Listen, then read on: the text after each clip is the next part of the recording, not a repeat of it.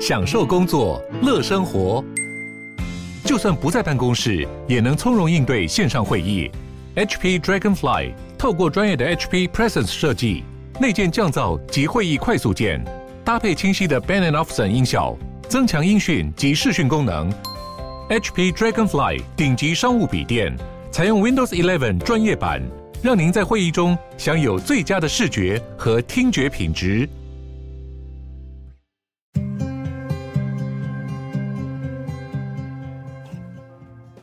欢迎光临鲨语，带你关注那些有流量却没声量的有趣资讯。用十分钟的零碎时间，一起跟上这个永远跟不上的世界。麦当劳的儿童餐是不是很令人怀念呢？之前因为麦当劳是不健康的食物的关系，所以很多国家都禁止了麦当劳儿童餐，因为觉得他们利用玩具来诱惑儿童吃麦当劳。但是那些已经被认为走入历史的麦当劳玩具要回来了，只是呢，儿童餐不再是卖给儿童，而是卖给成人。美国的麦当劳即将迎接麦当劳家族的那些曾经家喻户晓的人物回来了，把儿童餐连同玩具一起卖给大人。不过，儿童餐的分量这次就不一样了，可以选择的主餐有两种，一种是大麦克，另外一种是十块的麦克鸡块，都会配上副餐的薯条和饮料。这次的儿童餐主题是仙人掌跳蚤市场。儿童餐可爱的纸盒上面也是以仙人掌的绿色为主题。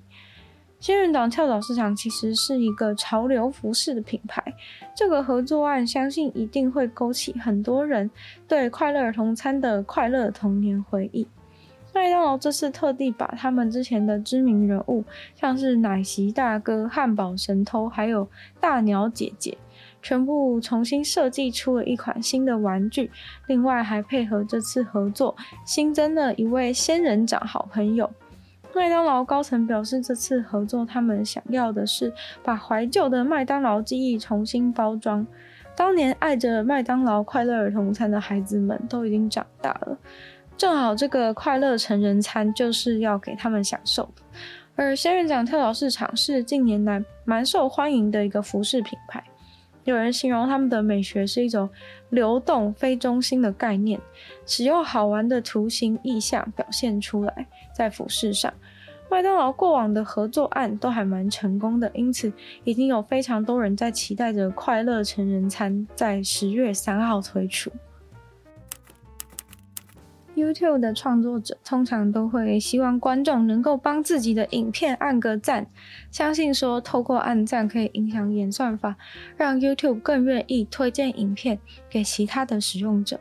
但是一个新的研究却发现，按倒赞的按钮似乎完全是个浪费时间的行为。这个研究使用了两万两千七百多个使用者实际操作的实验得出的结果。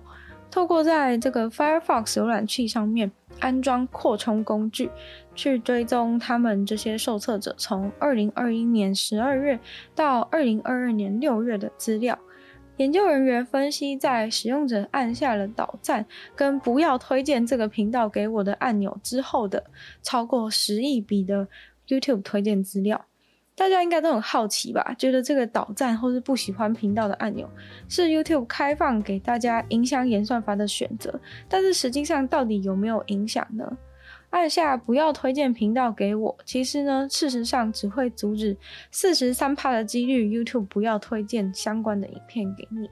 如果你按导赞的话，还是有八十八趴的几率会出现再被你推荐这个你你不想要再看到的影片。他们一开始会想要做这个研究，就是因为有非常多的 YouTube 使用者反馈说，觉得推荐的机制非常的诡异，感觉按过了倒赞的影片还是会再出现，或是都不推荐自己喜欢的影片。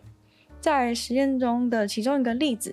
某个人呢，他在二月十三号的时候按了福斯新闻的 YouTube 影片倒赞，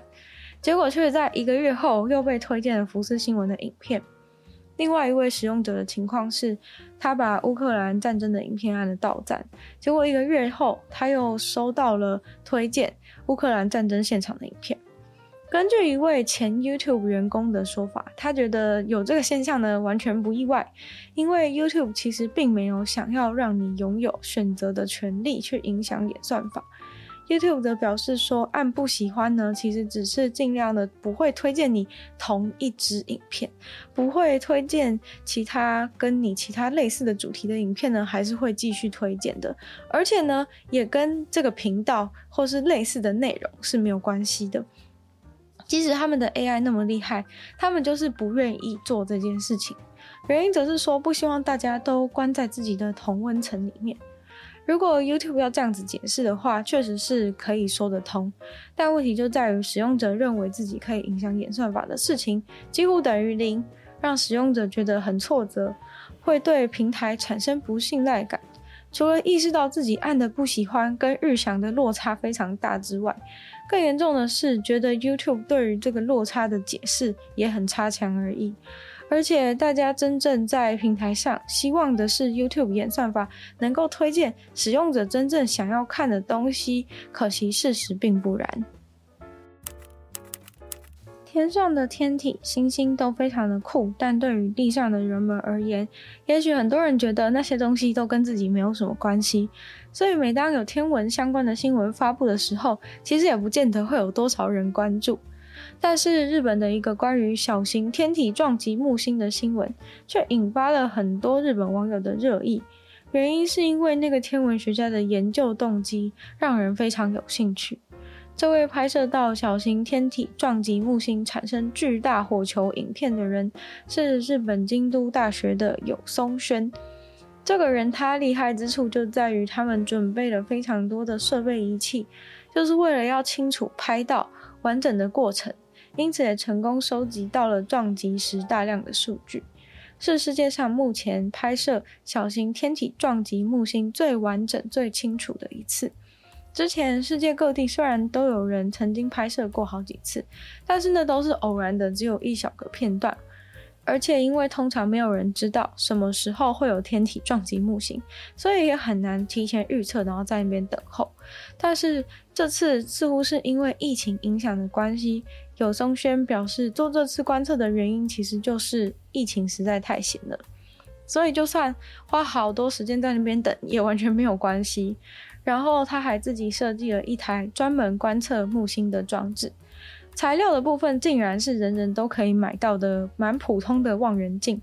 再用自己到处张罗来的相机零件去改装这个普通的望远镜，完成了以后，他就跟那个他改装的望远镜在屋顶上等了整整一个月。他说：“反正就闲闲的，就坐在那边一直等。”主要是因为很多的研究活动啊，还有研讨会都因为疫情而取消了，所以他就把那些时间拿来做自己的新尝试、新观测，还真的没有枉费苦心，让他拍到了很珍贵的画面。然后这个天体撞击到木星的时候，因为还产生了超级大的火球，所以他就这样子幸运的拍到了本世纪最大的一颗火球。在德国有一个牛群，里面有一只奇怪的动物出没，怎么会就这样子混在牛群里面呢？仔细一看才发现，竟然是一只孤独的小野猪。是农夫发现了这个神秘的场景。他说他在德国中部看到这个不寻常的牛群里面，竟然会有一只小野猪的出现。这只小野猪很有可能是因为在过河的时候和他自己的家人走散了。农夫说，他知道野猪有可能会有很大的攻击性，所以他也很犹豫，是不是应该让这野猪继续和这牛群待在一起。但是要他自己去追赶那只小野猪，也是对他来说有一点危险。于是他后来就把这件事情报告给了相关的单位，但不知道为什么情况呢，最后就发展成了。有人特地跟当地的猎人说，不要射杀那只小野猪，而且还已经有人把它取名字叫做弗雷达。甚至到了冬天，农夫还说愿意让这只小野猪跟着牛群们一起在温暖的地方过冬，因为他最终还是认为小野猪只是个孩子。如果他好不容易找到了牛群作为他的归宿，又把它丢出去野外当孤儿的话，真的是有一点可怜。今天的鲨鱼就到这边结束了，再次感谢订阅赞助的会员依然、大龄男子 James、Jason、K、U、毛毛、黑牡丹、Ellie、水染秋生，还有 ZZ。就希望其他有意愿继续支持鲨鱼创作的朋友，可以在下方找到非常好的链接，里面有更多的会员等级还有不同的福利给大家参考。那就也可以多多的把鲨鱼的节目分享出去，给更多跟你一样喜欢看新闻新资讯的朋友，或者是呢在 Apple Podcast 帮我留星星、写下评论，对这个节目的成长很有帮助。那也可以去收听我的另外两个 Podcast，其中一个是女友的纯粹不理性批判，没有时间更长主题性内容；另外一个的话呢是听说动物，当然就是跟大家分享动物的知识。那也可以在 YouTube 留言区留言，或是订阅我的 YouTube 频道，追踪我的 IG。就希望鲨鱼可以继续在每周二四跟大家相见。那我们下次见喽，拜拜。